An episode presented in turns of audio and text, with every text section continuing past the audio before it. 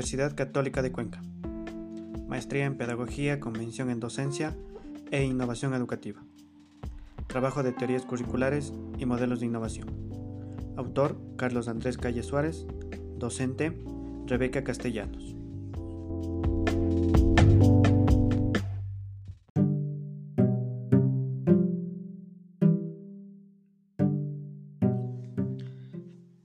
¿Por qué no se ve innovación educativa en Ecuador? Mi nombre es Andrés y soy un docente de una institución educativa del Cantón Cuenca, de la provincia de La Suay. He iniciaré este podcast recordando una conversación que tuve con un compañero docente, del cual omitiré su nombre por respeto a su persona. Pero yo le comentaba que la nueva ley de educación, refiriéndome a la ley, era una buena ley ya que a través de la misma ya no hay tanto maltrato hacia los estudiantes, y le narraba cómo fue mi paso por la escuela y el colegio, en donde era algo común y normal las agresiones de tipo verbal y psicológico, desde los docentes hacia los estudiantes.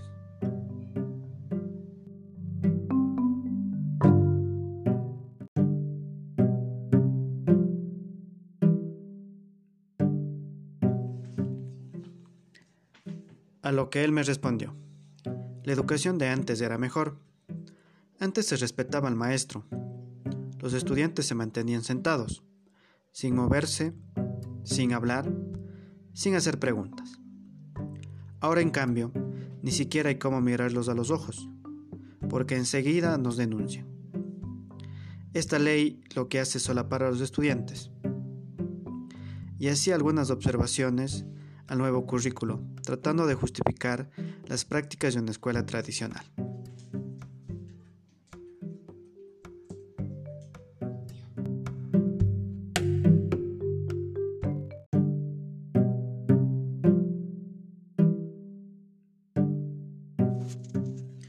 Y cito esta conversación, ya que estas ideas se repiten con mucha frecuencia en un gran número de maestros, que aún ven aquellas prácticas tradicionales no solo las correspondientes a la disciplina, sino también a los métodos y técnicas de enseñanza tradicional como las correctas y que aún se deberían fomentar, en contraposición a las nuevas prácticas que se proponen en educación a través de la actualización curricular del 2016, que consideran como algo malo, que no hace más que dificultar su práctica en el aula.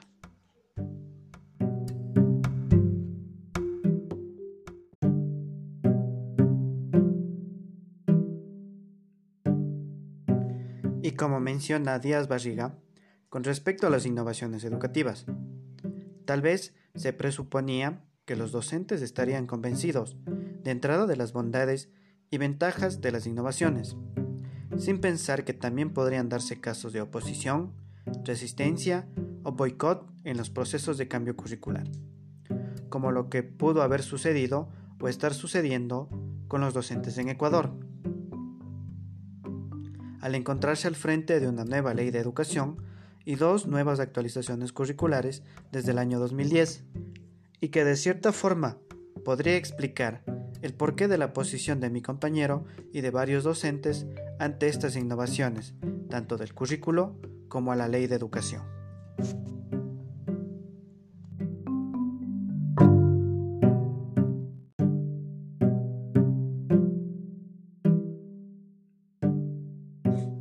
Aunque también tenemos la actualización y fortalecimiento curricular del 2016, en donde a breves rasgos se podría decir que ésta se expresa en términos de ser flexible en su aplicación en el aula, a través del desarrollo de destrezas con criterio de desempeño, desglosadas por áreas y subniveles, además de brindar orientaciones metodológicas y pedagógicas, así como la descripción de objetivos, criterios e indicadores de evaluación que se sustenta en las pedagogías constructivista y crítica, que de manera teórica debería dar como resultado la mejora de la calidad educativa, pero como menciona Díaz Barriga, a pesar de que se habla de proyectos participativos, la realidad es que la elección u orquestación de las innovaciones que se introducen en el currículo procede de los expertos en contenido o de los diseñadores curriculares, por lo que en muchos casos se sigue trabajando en una lógica de implantación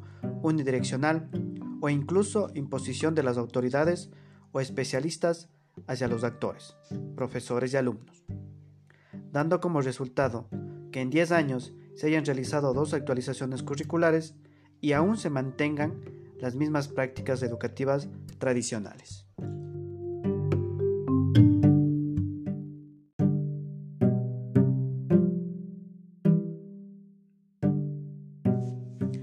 Y si a esto agregamos la poca profesionalización del docente, que implica el desconocimiento del porqué de su acción en el aula, pero también el dominio conceptual relativo a los aspectos filosóficos, epistemológicos, psicopedagógicos, comunicativos, socioafectivos, metacognitivos y axiológicos de la labor docente. Se le hará aún más difícil discernir entre propuestas serias y fundamentadas de otras pasajeras, y en muchos casos ni siquiera entender la misma, dejando de lado las mismas y continuando con sus prácticas como habitualmente las realizan, ya que es lo único que conocen o les resulta más fácil.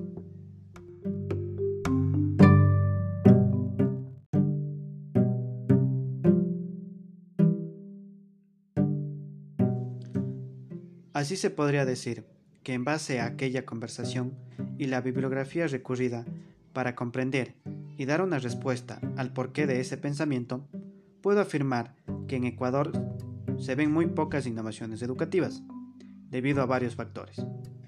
Pero entre los tocados en este pequeño podcast, tenemos el desconocimiento de las ventajas que puede introducir las prácticas innovadoras, como las del currículo del 2016, que intentaba pasar de la educación memorística tradicional a una que desarrolla destrezas para aplicarlas en la superación de problemas de la vida diaria, pero que generó por parte de los docentes un rechazo y oposición hacia su aplicación.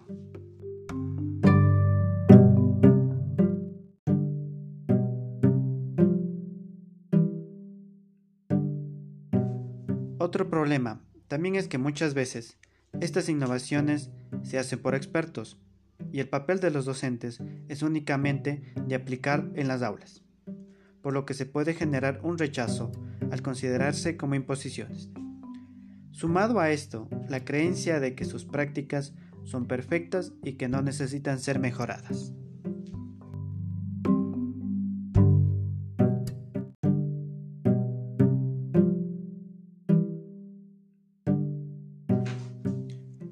Finalmente, la poca profesionalización que le impide al docente comprender de qué se tratan dichas innovaciones, ya que desconocen muchas veces hasta los aspectos básicos de sus prácticas como docentes y dificulta, en gran medida, conocer qué implica y cómo aplicar dichas innovaciones.